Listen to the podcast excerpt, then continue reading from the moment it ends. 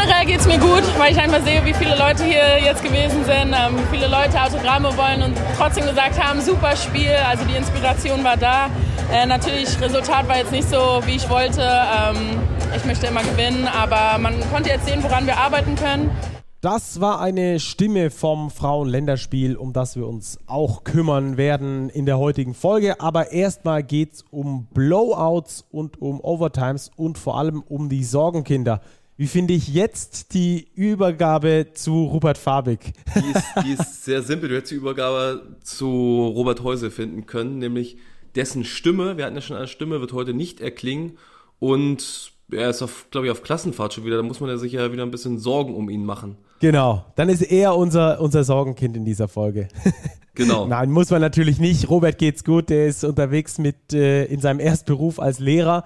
Deswegen haben die zwei Journalisten im Hauptberuf sich äh, dieser Folge angenommen. Und ähm, Rupert, wir werden heute ein paar interessante Themen besprechen, ne? Davon ist auszugehen. Also interessant ist ja eine Sache der Perspektive, aber aus meiner Sicht können wir damit durchaus aufwarten. Wir werden nämlich heute mit euch natürlich erstmal über die BBL sprechen, die Sorgenkinder der Liga für euch herausheben und da haben wir mal statistisch ein bisschen tiefer reingeblickt, euch ein paar Advanced Stats rausgesucht, was da eigentlich gerade an den verschiedenen Standorten schief läuft ähm, und was da auch äh, vielleicht in den nächsten Tagen passieren wird, kann, muss. Ähm, später haben wir dann das Spotlight, da geht es um die Frauennationalmannschaft. Ruppi war vor Ort, hat uns ein paar Stimmen mitgebracht und vor allem viele Eindrücke. Ansonsten gibt es natürlich wie immer den Two-Minute-Drill, den Tipico-Tipp der Woche für euch und das Big Spotlight. Hier ist natürlich Big Post Game präsentiert von Tipico Sportwetten. Schön, dass ihr mit am Start seid und bei uns mal wieder reinhört in Themen, die Richtung Basketball, Europa und Deutschland gehen. Falls euch der Podcast gefällt, dann gebt uns sehr gerne fünf Sterne bei eurem Podcatcher falls ihr uns eure Meinung mitteilen wollt, das natürlich immer sehr gerne an podcast.big-basketball.de oder auch per DM an unsere sozialen Medien. Wir sind da immer für euch da. Wir antworten auf alles und gehen sehr gerne mit euch tiefer in die Diskussionen hinein. Ruppi, tiefer reingehen, sehr gutes Stichwort, das machen wir jetzt auch und äh, wollen jetzt mal den BBL-Spieltag etwas aufrollen und zwar anhand des roten Fadens der Sorgenkinder. Wo beginnen wir aus deiner Sicht? Was ist das größte Sorgenkind für dich aktuell in der Easy Credit Basketball Bundesliga? Mit riesengroßem Abstand die Hakro Merlins Kreisheim. Bin ich also bei dir. absolut desolat. Da reiht sich eine heftigste Klatsche aneinander. Immer noch erstaunlich, dass wir überhaupt einen Sieg geholt haben, wenn man sich die restlichen Spiele anschaut. Jetzt schon wieder 58 zu 96 in Fechter verloren. Für mich in der Form nicht ansatzweise Bundesliga reif. Da muss man sich wirklich Gedanken machen, weil da muss ich verdammt viel tun und es hat sich ja schon was getan und trotzdem hat es praktisch einen minimalen Effekt gehabt. Ja, du sprichst die zwei Nachverpflichtungen an, die es schon gegeben hat. Äh, Marcus Towns und Brevin Pritzel wurden ja ähm, in, zu anderen Clubs äh, gehen gelassen. Da hat das überhaupt nicht gepasst. Das waren zwei Guards, die die Kreilsheimer fest eingeplant hatten äh, wie das eigentlich immer ist bei Importspielern. Nachverpflichtet haben sie Leo Weistermann und Brandon Childress, aber gebessert hat sich bisher noch nichts. Der Impuls ist komplett ausgeblieben, wenn du mich fragst. Ähm, und was ich das eigentlich sehr ähm, Schwierige bei den Kreilsheimern finde aktuell ist, dass sie theoretisch zumindest eine Halbzeit lang mithalten können, um dann aber sowas von dermaßen eine auf den Dates zu bekommen, ähm, dass das äh, ja schon danach schreit, dass es nicht mehr Bundesliga-tauglich ist in diesen Phasen, in denen sie so wahnsinnig eine drauf bekommen. Ich finde, der Trainer hat Ideen, hat taktische Ideen. Das ist immer wieder zu erkennen an Switching Defense, an äh, harten äh, Closeouts, also wie man die Pick-and-Roll-Verteidigung äh, fährt über ein Spiel und das auch durchaus verändert wird, aber es stimmt irgendwie innerhalb dieser Mannschaft nicht. Und ich glaube, das ist auch das, was den äh, Fans wehtut und was den Fans auch Sorgen bereitet. Du kannst bei diesem Spielplan, haben wir schon letzte Woche thematisiert, definitiv verlieren und du kannst auch mal eine Klatsche mitnehmen, das ist alles kein Problem. Aber wenn du in den letzten sechs Spielen im Schnitt mit 28,2 Punkten verloren hast, dann musst du dich schon fragen, ob da irgendwas äh, nicht ganz so richtig äh, passt in der Mannschaft, oder? Ja, also was du, was du angesprochen hast, dass es auch irgendwie nicht einfach nicht zu klicken scheint. Sicherlich, du hast eine sehr, sehr schöne Geschichte in der aktuellen Big über ihn geschrieben, ist der unerwartete Abgang, das Karriereende von Boggy nicht spurlos an der Mannschaft vorbeigegangen. Das ist eben eine feste Planche, die man auch nicht so einfach so ersetzen kann. Damit allein kann man das trotzdem nicht erklären. Also, dass aus einer Mannschaft, die sehr deutlich verliert, dass der einzige Grund das Karriereende von Boggy ist, das ist beim besten Willen auch nicht der Fall, aber es ist sicherlich auch mit ein Grund dafür, glaube, dass die, dass die Spieler, gerade die Imports einfach fundamental nicht zusammenpassen und in viel zu wenig Leistung bringen. Die Nachverpflichtung muss man sagen, was wäre denn, wenn sie einen Leo Westermann, der noch einer der wenigen Lichtblicke ist, nicht verpflichtet hätten? Wie sehe das dann denn aus? Brandon Childress hingegen sehe ich ein bisschen kritisch, wenn man da so die letzten Stationen betrachtet. Da war jetzt auch nicht unbedingt der Winning Player, ist sicherlich ein Spieler, der als, als Scorer fähig ist. Ob er jetzt da den Erfolg antreibt, das wage ich mal momentan zumindest noch in Zweifel zu stellen. Du hast eine sehr schöne Auflistung gemacht, woran es eigentlich hakt. Einfacher wäre es jetzt zu sagen, woran es nicht hakt. Aber da kann man ja nochmal ein bisschen in die Tiefe gehen und stell das ruhig gerne mal vor. Ja, äh, woran es nicht hakt, ist gar nicht so einfach zu finden. Denn es die Deutschen kann man jetzt sagen, okay, solide, aber auch größtenteils leicht unterdurchschnittlich. Äh, genau. Und äh, insgesamt ähm, einfach, einfach, es passt nicht. Ich, ich finde es ganz lustig. Wir haben, äh, es gibt eine Scouting-Seite, falls ihr euch da mal äh, genauer informieren möchtet. Die heißt threestepsbasket.com, also drei und dann stepsbasket.com. Da könnt ihr euch mal die Werte angucken. Da gibt es die auch von der Bundesliga, die Advanced Stats. Und die sind dann immer mit so einem Stempel ausgestattet. Ab einem gewissen Wert bekommst du einen Stempel. Und bei den Hakro Merlins Kreisheim steht sowohl beim Offensivrating als auch beim Defensivrating ein Useless dabei, also ein absolut nutzlos. Was ähm, eine harte Kritik ist, die aber sicherlich in Ordnung geht. Wir können das mal für euch äh, ein bisschen aufschlüsseln. Äh, Offensivrating und Defensivrating ähm, ist ja relativ einfach erklärt. Wie viele Punkte erzielst du auf 100 Angriffe heruntergerechnet? Das ist die, äh, das Offensivrating und wie viele Punkte kassierst du, wenn der Gegner 100 Mal einen Angriff gegen dich fährt? Ähm, und da sind die Werte, ich sag mal so ab 110, 115 im Offensivrating durchschnittlich, ab 120 wird's gut.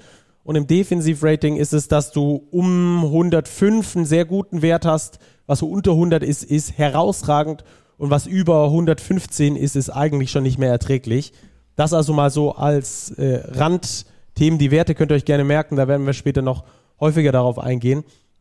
Bei den Hakro Merlins Kreisheim ist das Offensivrating aktuell bei 95,9. Heißt also, das ist äh, so weit weg von Gut und Böse, dass das eigentlich schon gar nicht mehr in diese Kategorie reinfällt. Das ist, das ist Wahnsinn. Ich habe das noch nie gesehen, so ein Offensivrating. Ähm, genauso das Defensivrating, das auch wirklich katastrophal schlecht ist, mit 127,9. Und äh, wir haben ja schon mehrfach in den vergangenen Jahren über die, die schlechte Defensive des MBC gesprochen. Die hatten da ein Defensivrating von 121.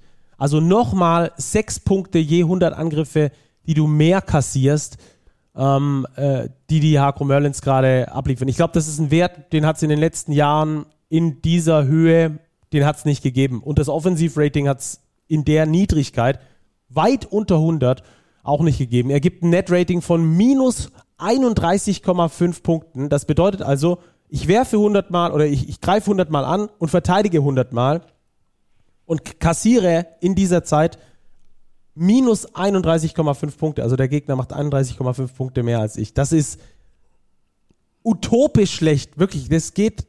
Ich, ich kann gar nicht, ich, ich finde gar keine Wörter dafür, wie schlecht das aktuell ist, was wir da sehen. Und ähm, das ist natürlich äh, zusammenhängt mit verschiedensten Faktoren.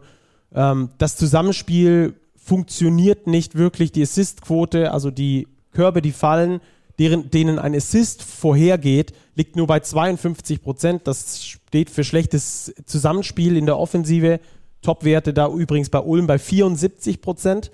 Ähm, und du hast, äh, und ich glaube, das ist der allergrößte Punkt, eine Turnover-Quote, die unfassbar hoch ist, die natürlich auch das Ganze noch einmal extra ähm, äh, befeuert. In jedem fünften Angriff geht den Harko Merlins Kreilsheim der Ball verloren. Ähm, das ist, äh, das ist, äh, überleg mal, du dribbelst fünfmal den Ball nach vorne und einmal davon geht er verloren und du weißt selber, was aus Turnovern häufig passiert, vor allem wenn sie von den Guards ähm, verursacht werden, dass es zu direkten Punkten kommt. Du schaffst auch gar nicht nochmal eine Defensive ähm, aufzustellen oder so, weil du immer im Defizit bist in diesen Phasen. Ähm, und, und dann auch die klassischen Werte, Punkte pro Spiel. Wenn du nur 73,6 Punkte pro Spiel erzielst, wen wirst du schlagen? Also das ist die, das ist, glaube ich, die Frage. Ähm, zusammengefasst, es fehlt an allen Ecken und Enden. Wir gehen gar nicht genauer auf die Personalien ein, weil auch übrigens Leo Westermann zum Beispiel, ähm, der ja nachverpflichtet wurde, aktuell große Probleme mit seinen Turnovers hat, mit seinen Turnovern hat. 3,6 Turnover bei 4,0 Assists. Die Turnover-Assist-Ratio ist alles andere als gut. Ähm, immer noch besser als die von Brandon Childress. Der hat nämlich ein Assist bei 2,3 Turnovern. Also auf die persönlichen Dinge wollen wir gar nicht so sehr eingehen, aber so Team gesamttechnisch gesehen ist das einfach viel zu wenig, Ruppi. Ja, die gute Frage, die wir uns jetzt stellen müssen, ist, was machen wir mit den Merlins? Exakt. Ich glaube, neue Spieler? Ja. Wechseln wir den Trainer? Exakt, das ist, glaube ich, ähm, jetzt wirklich die Frage, die auch in den Köpfen der äh, Verantwortlichen herumgeistert. Ähm, Spieler personaltechnisch ist es dünn, würde ich sagen. Es ist dünn, ja, aber du hast trotzdem genug Spieler, die BBL-tauglich sind, die eine bessere Leistung abliefern können, wie das, was sie aktuell geliefert haben. Äh, und du hast schon zwei Impulse gesetzt, indem du zwei Guards, zwei balldominante Guards geholt hast, die das Spiel verbessern sollen. Die haben immer noch die höchste Turn die, die, die meisten Turnover pro Spiel mit 18 im Schnitt. Ähm, da hat sich also kaum ein Effekt gebildet, dann muss es an anderen Stellen irgendwo haken. Ähm, und die Frage ist, wo und wie kriegst du das in den Griff? Ich meine, ich will hier nicht äh, eine, eine Trainerentlassung fordern oder sonst irgendwas, überhaupt nicht. Aber ich glaube, dass es im Bereich des Möglichen liegt, dass Nikola Markovic in den nächsten Wochen, vielleicht in den nächsten Tagen, die letzten Trainingseinheiten leitet, oder? Also mal aus zweierlei Perspektive, einmal um ein Positivbeispiel eines ehemaligen Sorgenkinds zu nennen. Die Hamburg Towers haben ja auch an ihrem Trainer festgehalten, am Benka Baloschki. Die stehen jetzt bei 4-3 und die haben sich wirklich verbessert, dadurch, dass sie kontinuierlich weitergearbeitet haben. Wäre eine Möglichkeit, ist die Frage, ob man das in Kreisheim Nikola Markovic noch zutraut, ob er die Mannschaft in der Form nicht erreicht, ob er die Impulse setzen kann, taktischer Natur, um die Mannschaft wirklich perspektivisch merklich zu verbessern. Oder eben die andere Perspektive, die man einnehmen kann, ja, dann tauscht man den Trainer aus. Und wer macht's? Es gibt ja einen Namen, der sehr heiß gehandelt wird seit dem Wochenende, seit er in Fechter auch beim Spiel war, mit Ingo Freier. Es ist eine Option von dem, was ich gehört habe, aber es ist noch nichts entschieden. Wie würdest mhm. du denn das sehen? Ähm, Würdest du dir als Trainer, als Trainer, der auch einen Namen hat in Deutschland, denn das überhaupt antun, das Risiko geben? Also da müssen wir, glaube ich, ähm, nochmal kurz ein kleines Stück zurückspulen. Ich glaube, dass Nikola Markovic die taktischen Fähigkeiten hat, diese Mannschaft auf den richtigen Weg zu bringen.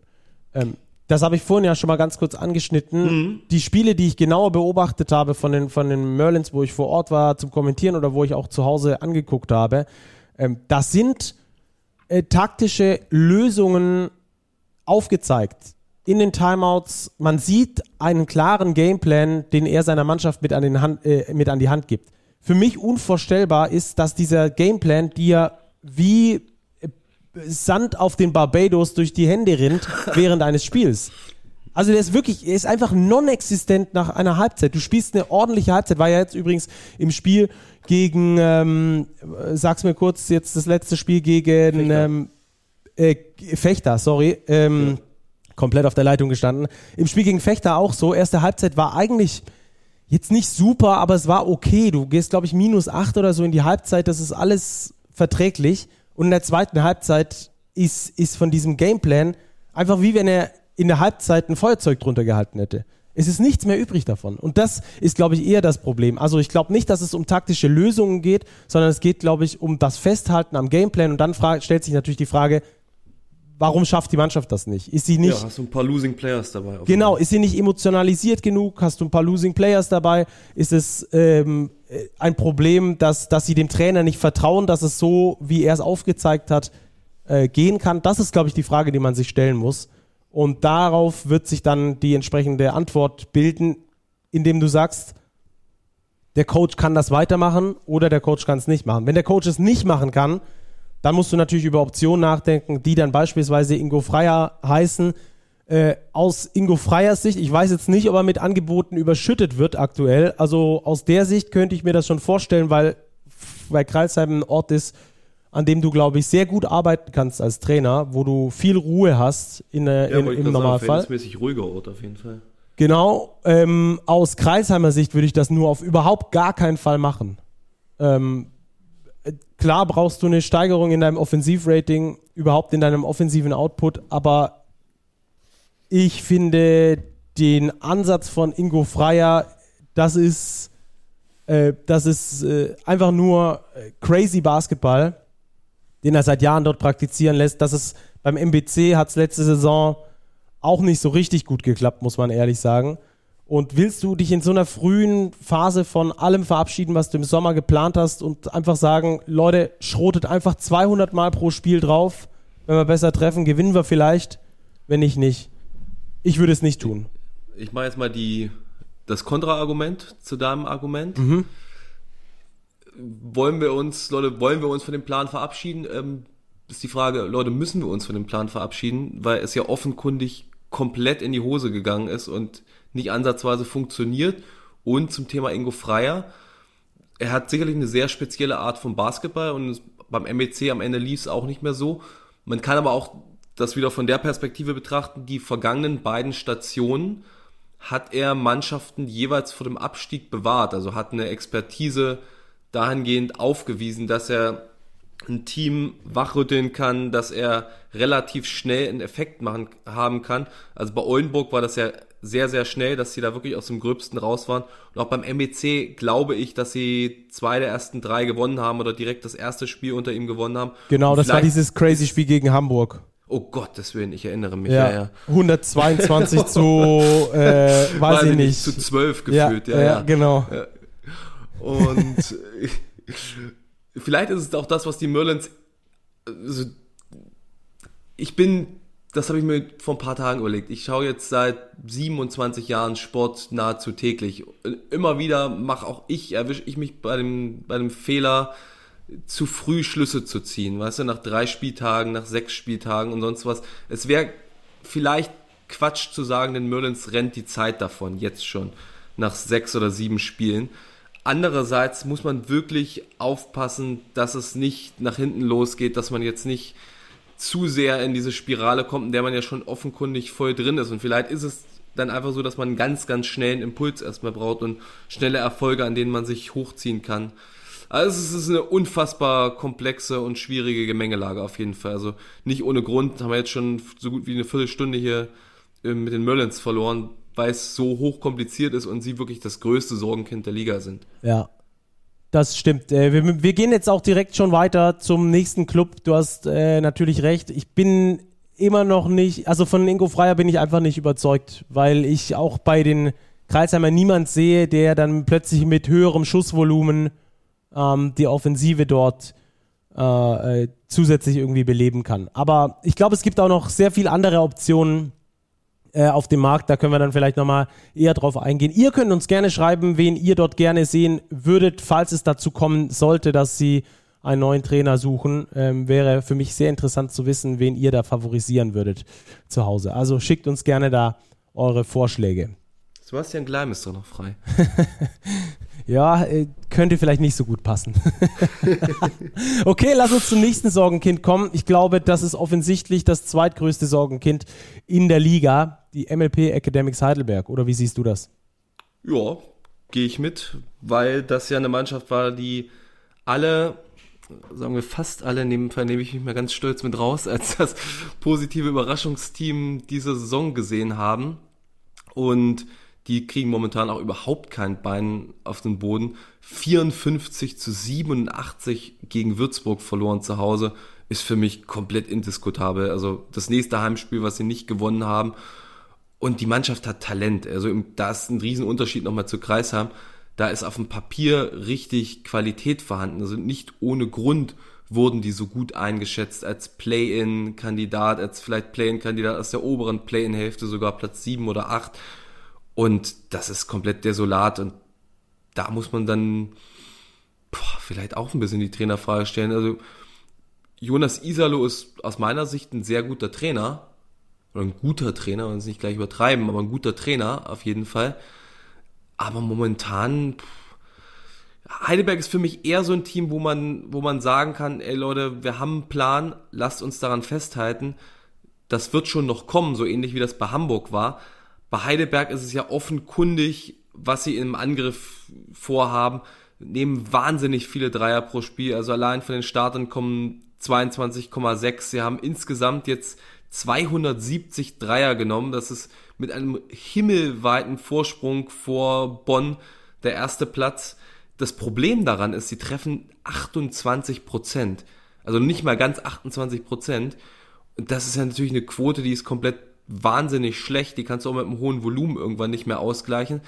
Andererseits, das ist für mich so ein bisschen ein Flug, weil eine Bundesligamannschaft trifft eigentlich über eine Saison hinweg gesehen nicht 28 Prozent, wo ja auch ein paar fähige Schützen dabei sind. Da ist von auszugehen, dass das so ein bisschen zur Mitte nach oben die Regression nimmt. Und dann sieht das schon ein bisschen anders aus. Das maßgebliche Problem bei Heidelberg ist aus meiner Sicht die Defensive. Also die ist viel zu schlecht im Defensivrating von 122 Punkten. Also wir hatten eben Kreisheim 127,9, 122, das ist so der Schnitt, den der MBC die vergangenen Saisons immer hatte. Und aus meiner Sicht ist da das große Problem auf jeden Fall. Wie siehst du das? Ähm, bin ich bin ich bei dir. Allerdings sind halt jetzt auch schon sieben Spieltage ins Land gegangen und mhm. äh, du hast ein ganz klares ein ganz klares Konzept, dass du fährst, dass du extrem viele Dreier nimmst und dann den Offensivrebound crashst. Das mit dem Offensivrebound crashen funktioniert. Sie sind eine sehr gute Offensivrebound-Mannschaft. Hängt natürlich auch damit zusammen, wenn du schlecht triffst, gibt es mehr Offensivrebounds. Aber ähm, auch wenn äh, Jonas Isalo da schon das Dreiervolumen ein bisschen zurückgefahren hat. In den ersten Spielen war das ja gigantisch hoch. Ich glaube, in einem Spiel hatten sie irgendwie 47 Dreier mal äh, versucht, was, was äh, soweit, äh, das, ist, das ist ein unglaublich krasser Wert. Ähm, das wurde schon so ein bisschen zurückgefahren, aber insgesamt finde ich, ist genau dieses Konzept aktuell, äh, es steht zumindest in Frage, ob das das Richtige ist. Und ich weiß nicht, ob der Trainer so einen großen Plan B hat, weil Plan A ist, ist äh, jetzt quasi sieben Spiele lang durchgezogen worden, die komplette äh, Vorbereitung ebenso.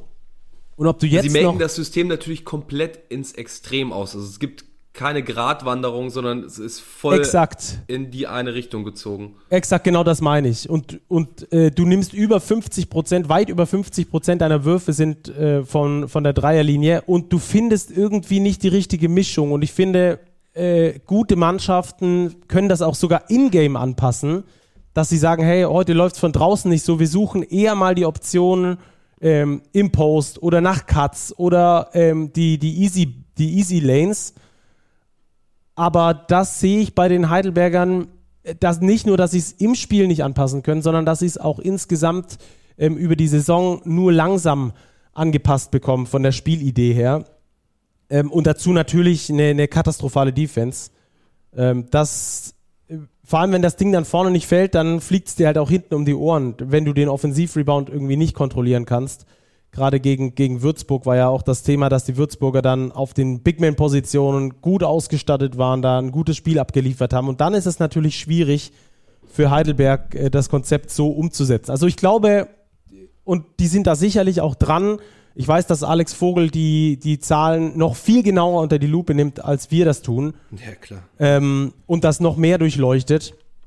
Ähm, die werden glaube ich, weiter Anpassungen machen. Ich halte Jonas Isalo auch für einen guten Coach. Jetzt ist es, es ist natürlich immer noch seine Rookie-Station, es ist nicht mehr seine Rookie-Saison, aber seine Rookie-Station ähm, als Head Coach. Jetzt ist es, glaube ich, an ihm, ist nicht die erste Krise, die er durchlebt. Hat ja letztes Jahr in Heidelberg auch schon mal ähm, ein paar Spiele in Folge verloren, wo es dann auch Richtung Abstiegskampf drohte zu kippen, um es dann nochmal umzudrehen. Da hat er es geschafft. In diesem Fall wäre es wieder vonnöten. Für einen jungen Coach natürlich nicht einfach, aber ich glaube bei ihm, also ich habe zumindest das Gefühl, dass bei ihm das möglich ist. Du, da, da gehe ich voll mit. Ich habe jetzt mal eine, eine etwas gewagtere These in der Hinsicht. Ich glaube, eine Mannschaft wie Heidelberg würde es gut tun, wenn sie international spielen würden diese Saison, weil sie dann einfach mehr Wiederholungen bekommen und das Ganze besser einschlafen könnten. Mag sein. Mag sein. Allerdings, also meine Antwort, um sie vorwegzunehmen, aber dann die Frage an dich, um Heidelberg mache ich mir keine Abstiegssorgen. Wie siehst du das?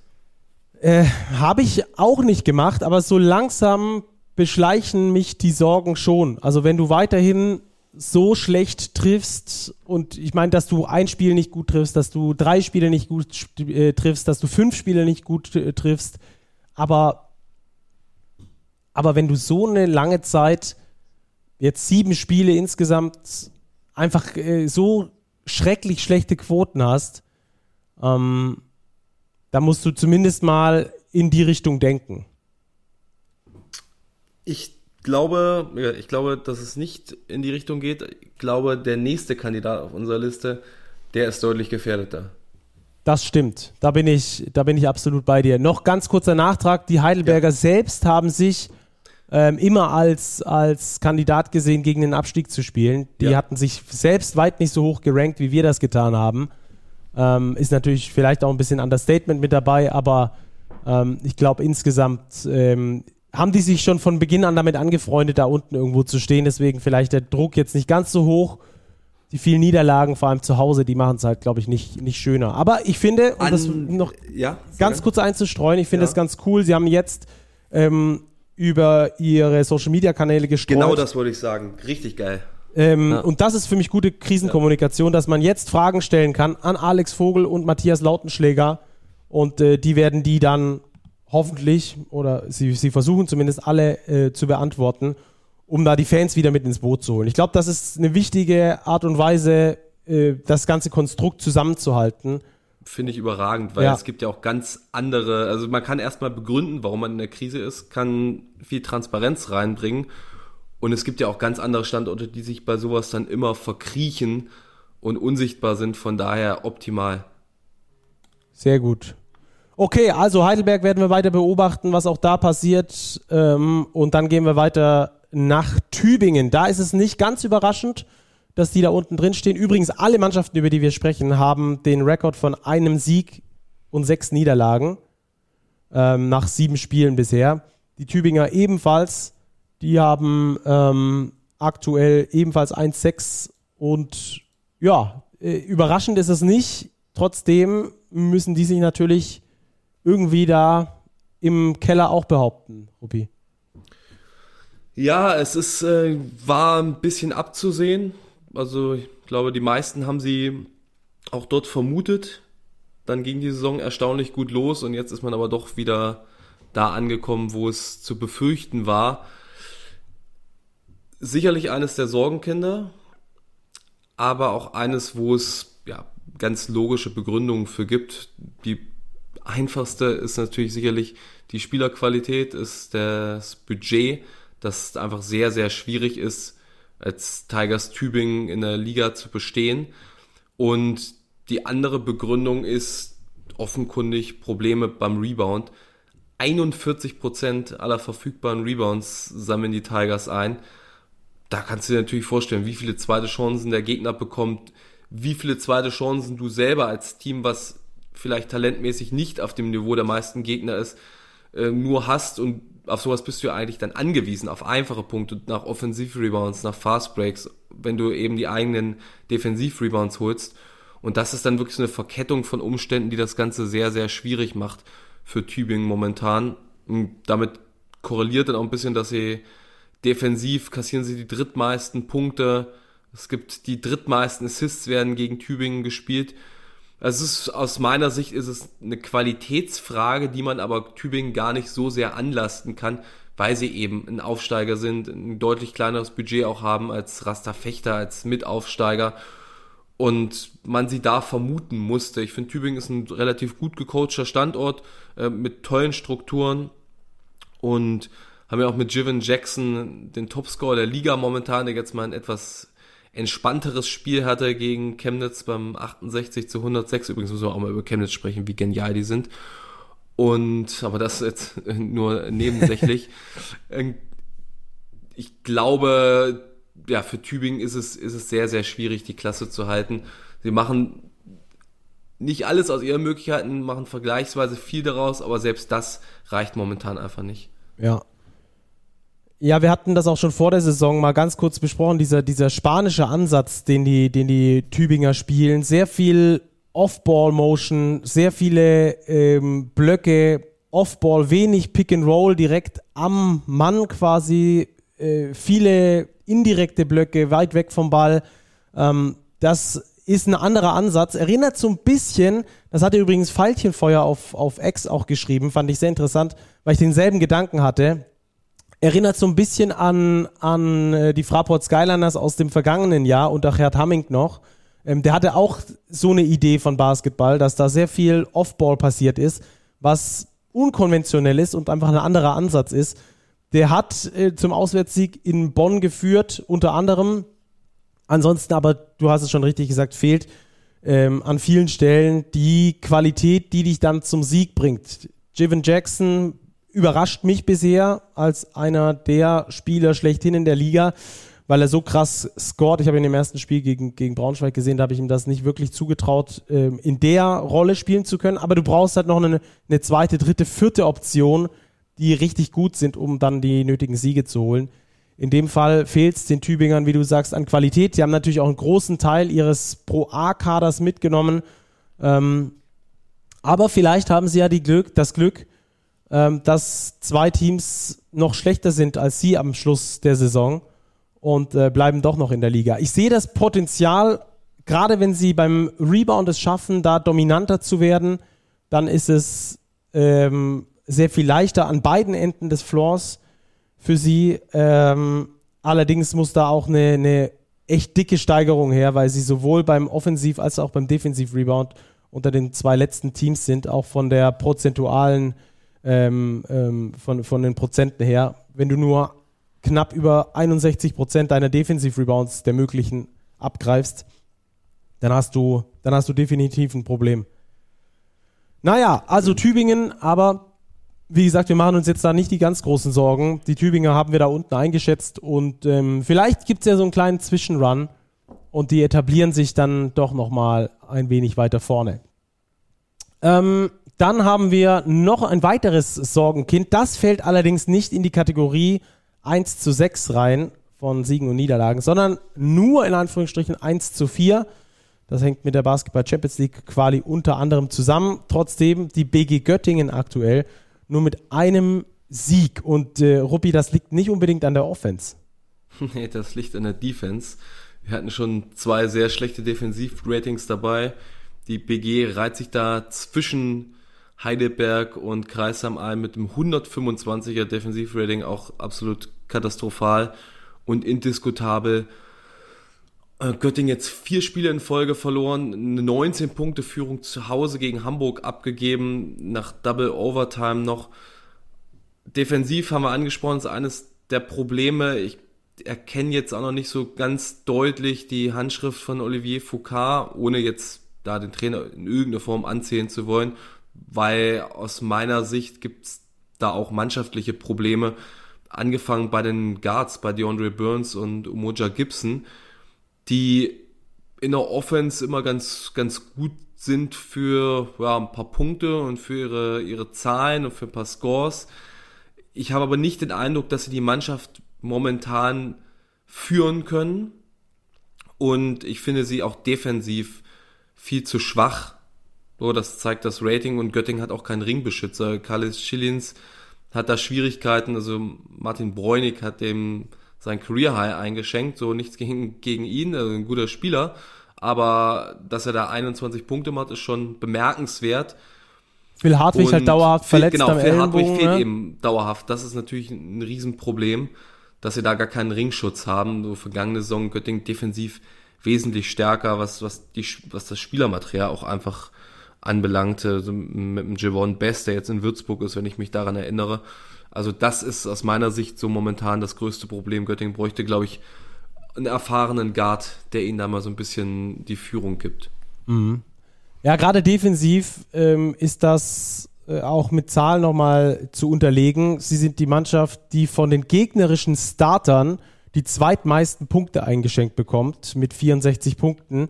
Ähm, jetzt ist das natürlich äh, eine Zahl, auf die man sich nicht 100% verlassen kann, weil die gegnerischen Starter anders aussehen, immer mal wieder anders aussehen und natürlich auch ähm, äh, spielen die nicht immer gegen deine Starting Five, aber es sind normalerweise die Spieler, die die meiste Spielzeit bekommen ähm, und gegen deine Spieler, die die meiste Spielzeit bekommen.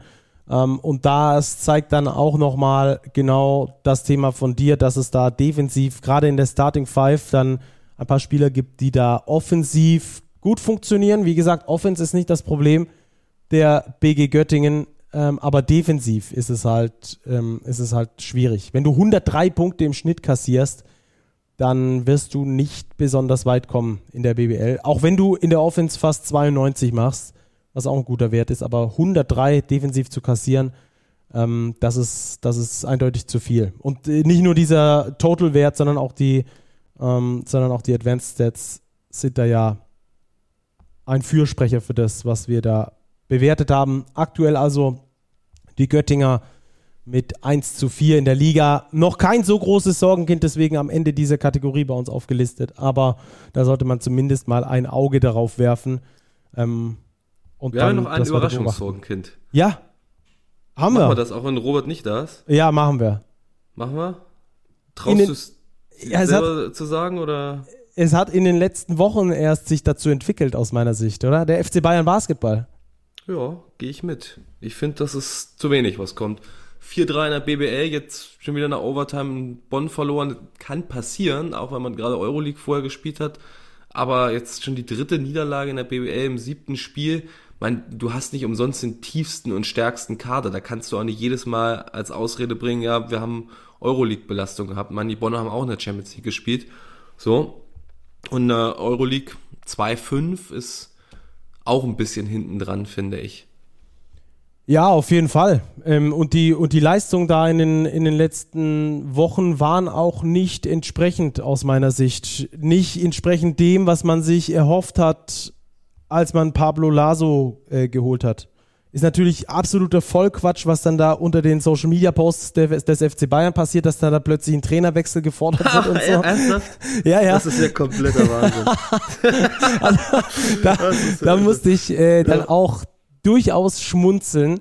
Ähm, aber ich glaube, bei den Bayern ist es auch relativ einfach bisher zu ermitteln, woran es liegt. Ne? Also Ja, am Trainer offenbar, ne? Bitte? Am Trainer ja offenbar. Ja, genau, genau, genau.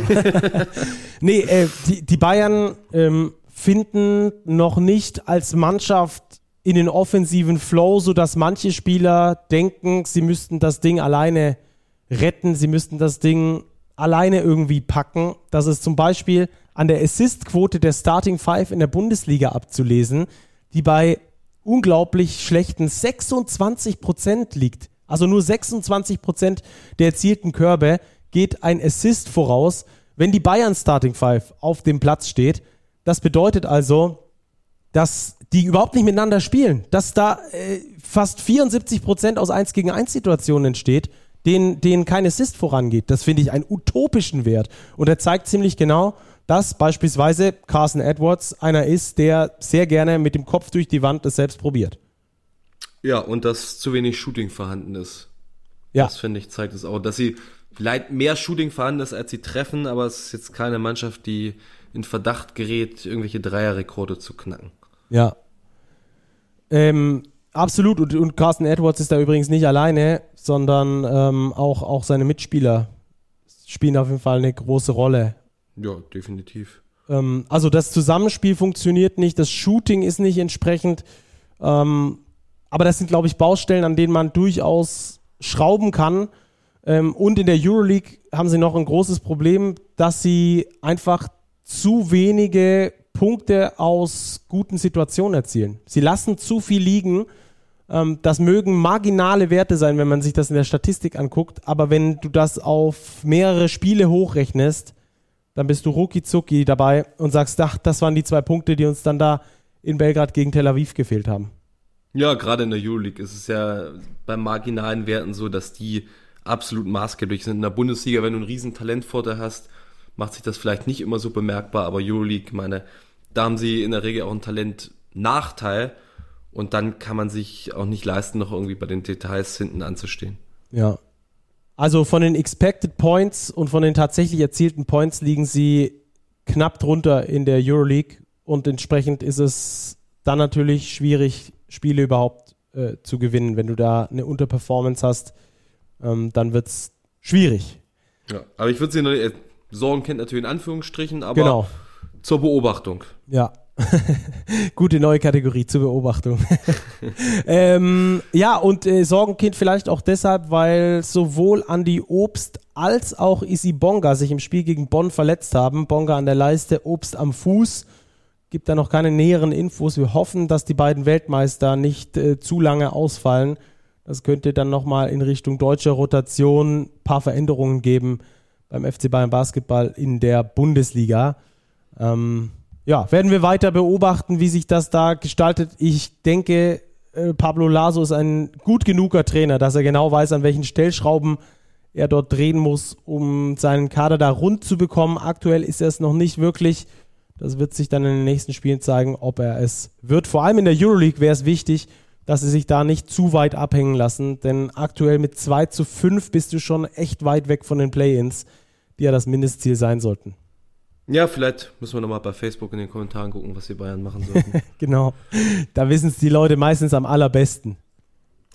Immer. Ja, die, die fundierten Meinungen mit Trainer raus, die finde ich immer die besten, wenn man da. äh, das ist noch schlimmer als Stammtisch. Ich glaube, das müssen wir irgendwann umbenennen in, in Facebook-Kommentar. Naja, sei es drum. Äh, Ruppi, lass uns über die äh, Spiele drüber fliegen, die es ansonsten noch gab, im ganz kurzen, im Two-Minute-Drill. Ähm, lass uns starten bei den Ludwigsburgern, die gegen Bamberg gewinnen. Schlussviertel, äh, beziehungsweise äh, Schlussviertel war jetzt nicht äh, absolut entscheidend, sondern das dritte Viertel war es, dass die Ludwigsburger 29 zu 18 gewinnen, aber insgesamt Physis ähm, und ordentliches Shotmaking dann am Schluss aus, ausschlaggebend. Ja, deine, dein Heimatstandort so ein bisschen, ne? Die Ludwigsburg, die machen sich richtig gut. Ich muss mal parallel hier die Tabelle aufrufen. Äh, mal schauen, ich glaube, es müssten jetzt mittlerweile drei Siege, ja, drei Siege in Folge, sind jetzt bei 4-2. Die waren ja nicht ganz so stark in die Saison gestartet. Das sieht richtig gut aus inzwischen. Bamberg 2-4 auf der Gegenseite, haben aber auch gute Leistungen bekommen. Trey Woodbury beispielsweise mit seinen 28 äh, einer meiner Lieblingsspieler, weil ich seine physischen Ausmaße so beeindruckend finde. EJ Ono hat dann ihnen ein bisschen Probleme bereitet auf der Gegenseite. Er hat es geschafft, in 6 Minuten 48 5 Fouls zu sammeln. Dann kannst du natürlich unterm Korb nicht mehr ganz so gegenhalten. Und wir hatten es ja auch schon ein paar Mal die deutschen Rotationen bei Bamberg. Da ist außer Philipp Stanic momentan nicht viel los. Er war auch wieder der einzig Deutsche, der gepunktet hat. Rostock gegen den MBC. Rostock verliert, der MBC gewinnt das zweite Spiel in Folge. Ja, äh, sind für mich zwei Stories. Einerseits sicherlich der MBC gewinnt das zweite Spiel in Folge. Da haben wir offenkundig jetzt doch eine Entwicklung hin, auch sogar zur Defensive. Also in Rostock nur 85 Punkte kassiert. Auch die Seawolves bei einer Trefferquote von nur 43 Prozent gehalten aus dem, aus dem Feld. Das ist schon auf jeden Fall ein riesen Fortschritt im Vergleich zu dem, was der MBC in den ersten vier Saisonspielen gemacht hat. Und auch sehr, sehr viel Führung, relativ sichere Rollen. Martin Bräunig überragend in den vergangenen Spielen, jetzt wieder 14-10 abgerissen. Die Anti-Baldwin sehr, sehr stark, 25 Punkte, 11 Assists. Die zweite Story für mich ist aber, würde mir jetzt noch keine größeren Gedanken um Rostock machen, aber so ganz so smooth läuft in dieser Saison nicht alles ab. Ich erinnere mich ans vergangene Jahr, als sie mit 4-0 gestartet sind und direkt in so einer Euphoriewelle drin waren. Jetzt momentan, ja, Europe Cup stehen sie, glaube ich, bei 2-2. Das ist okay, aber noch nichts Weltbewegendes. Bundesliga bei 2-4. Schon wieder ein Heimspiel abgegeben. Würde ich auch mal in die Kategorie zur Beobachtung stecken. Und Jordan Rowland unter der Woche ähm, äh, gegangen, ne? Genau. Genau. Der verletzt war mit Knöchen, mit Knochenödem, ähm, Reha in Rostock gemacht, äh, aber nicht fit geworden und dann jetzt quasi ja, das gegangen. bringt ja dann auch irgendwie sonst nichts mehr. Okay, lass uns weitermachen mit der nächsten Begegnung äh, zwischen Alba und Braunschweig. Du bist aber wild unterwegs. Ja. Also ich habe hier diese Easy Credit BBL Website, also ob du so einen Zufallsgenerator und irgendwelche Spiele auswählst. Hab ich, hab ich. Hast du gemacht, ja, sag Genau. auch geil. Alba gegen Braunschweig, äh, klare Sache für die Berliner. Ja, müssen wir noch müssen wir kaum weiter abhalten. Also Berlin, eine interessante Sache, zwölf Spieler im Kader. Wie viele Spieler haben gescored? Zwölf. Genau. Mindestspielzeit. Wer hat am wenigsten Spielzeit bekommen? Äh, Luis Olindi mit 10 Minuten 35.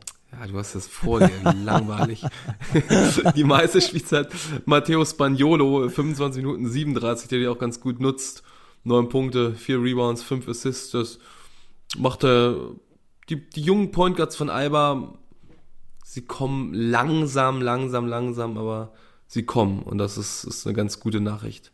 Äh, ich Ja, Braunschweig auf der Gegenseite chancenlos. äh, genau, ich glaube, so kurz können wir das machen. Ich finde es Ja. sehr interessant, dass Alba Berlin am, am Rebound so dominant ist in den ersten Spielen in der BBL, obwohl ihnen lange die Big Men gefehlt haben. Ähm, das finde ich einen spannenden Fakt. Können wir mal vielleicht ähm, spezieller nochmal drauf eingehen. Übrigens, wir waren ja bei viel bei Net-Ratings und guten Teams unterwegs. Alba hat mit Abstand das beste Net-Rating momentan. Sehr gut. Von? Weiß er nicht. Mich nicht. Plus 20, was weiß ich was.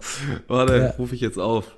Ich sag's dir, ähm, plus ein 23,6 vor dem Spieltag.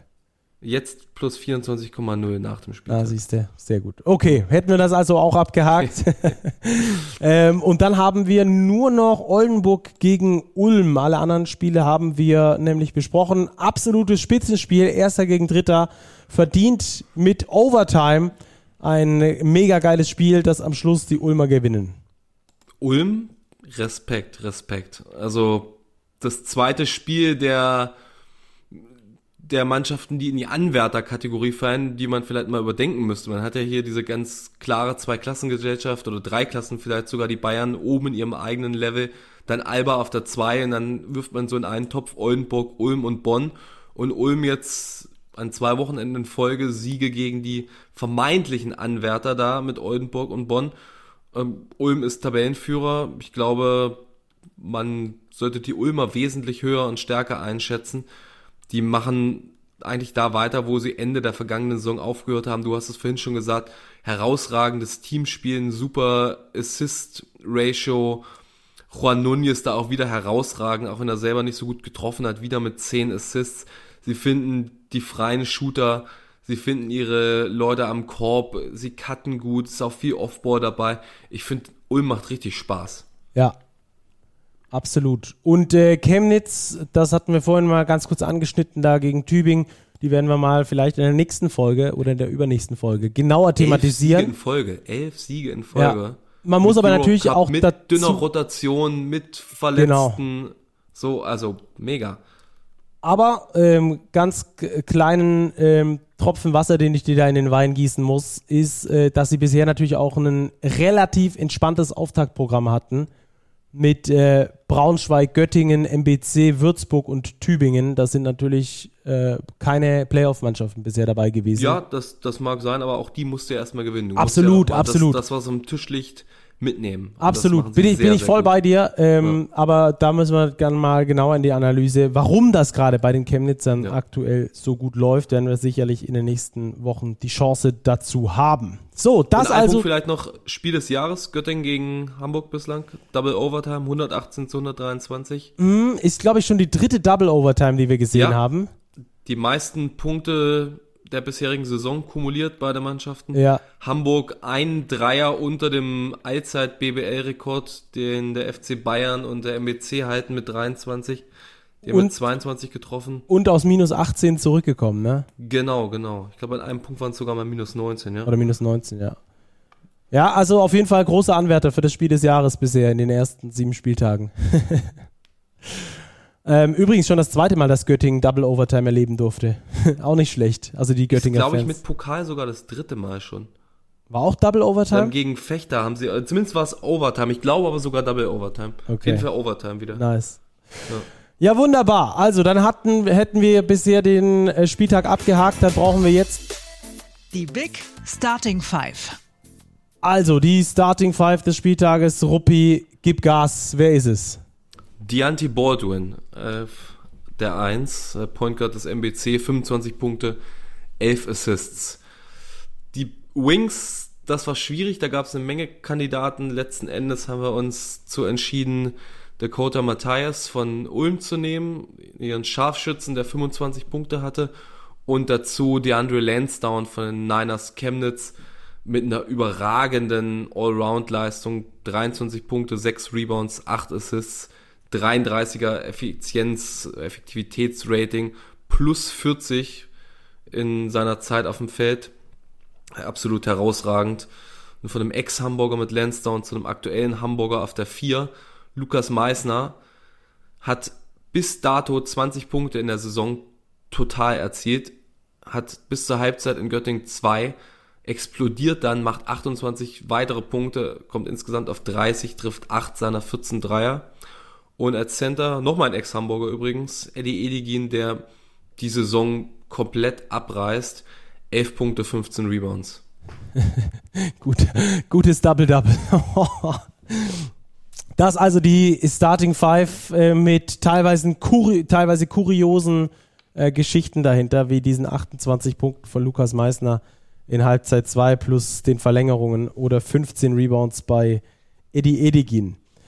Okay, super, dann hätten wir das also auch. Damit ist der Spieltag in der Easy Credit Basketball Bundesliga rund, dieser siebte. Ähm, dann können wir nur noch davon erzählen, dass wir ähm, jetzt unseren kleinen Werbeblock für euch einspielen. Denn hier ist für euch Der Tipico-Tipp der Woche.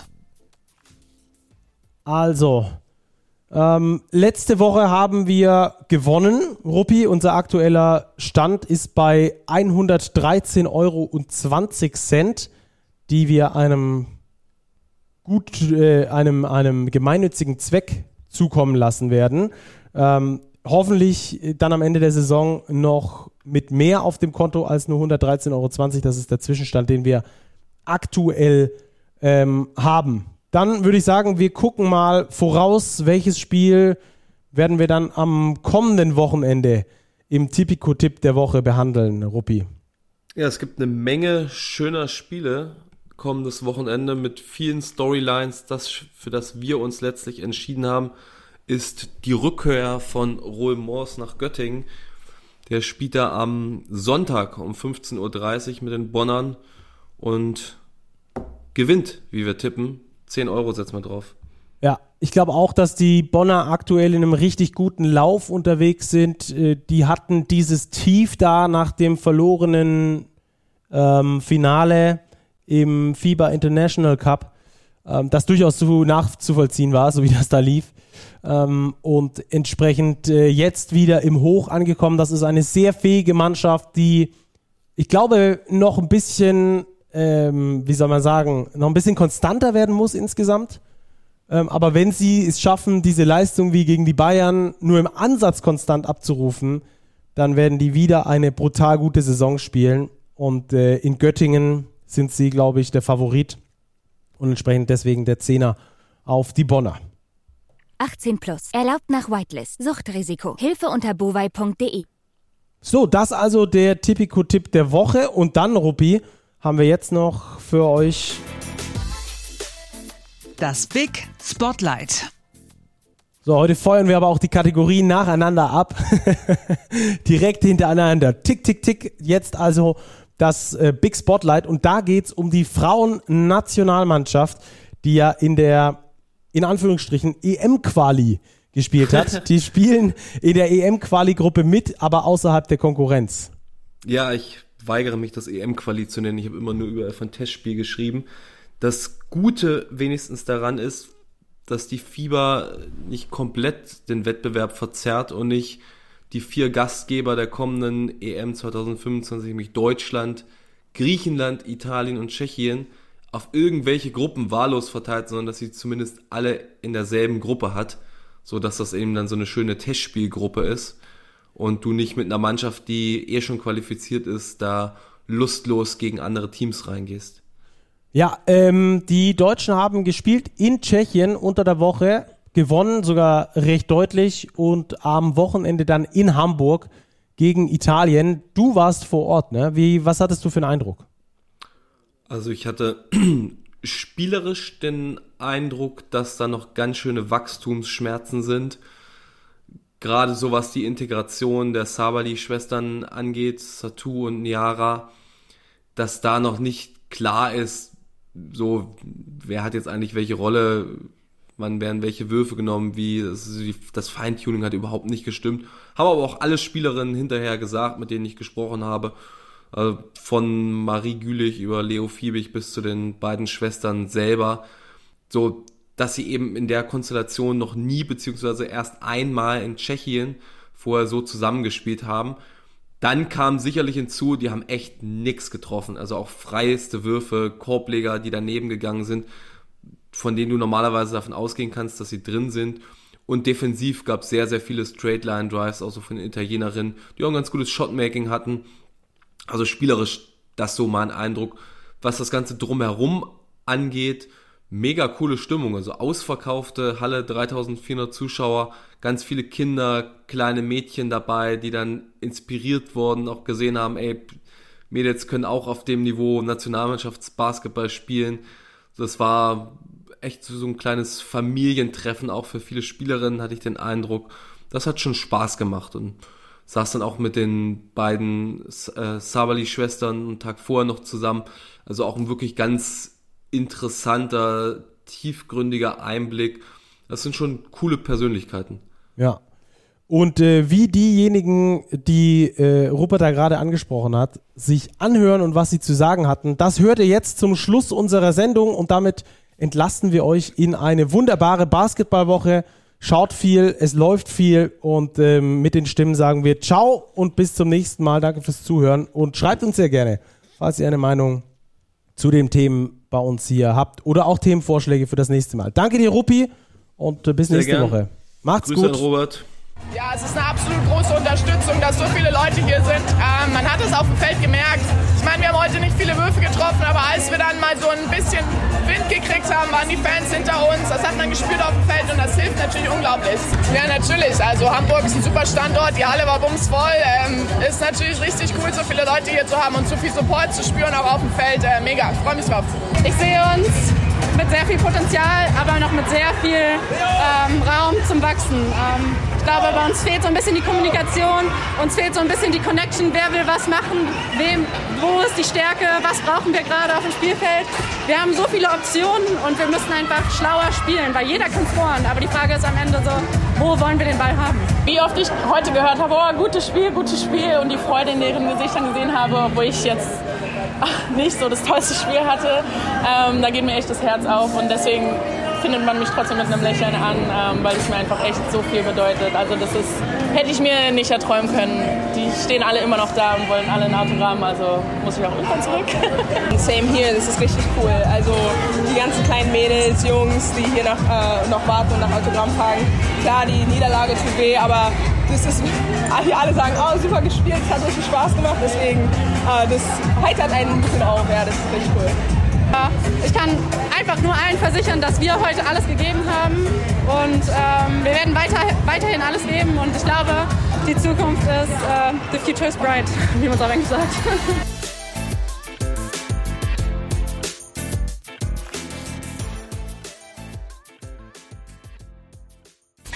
Diese Sendung wurde präsentiert von Tipico Sportwetten.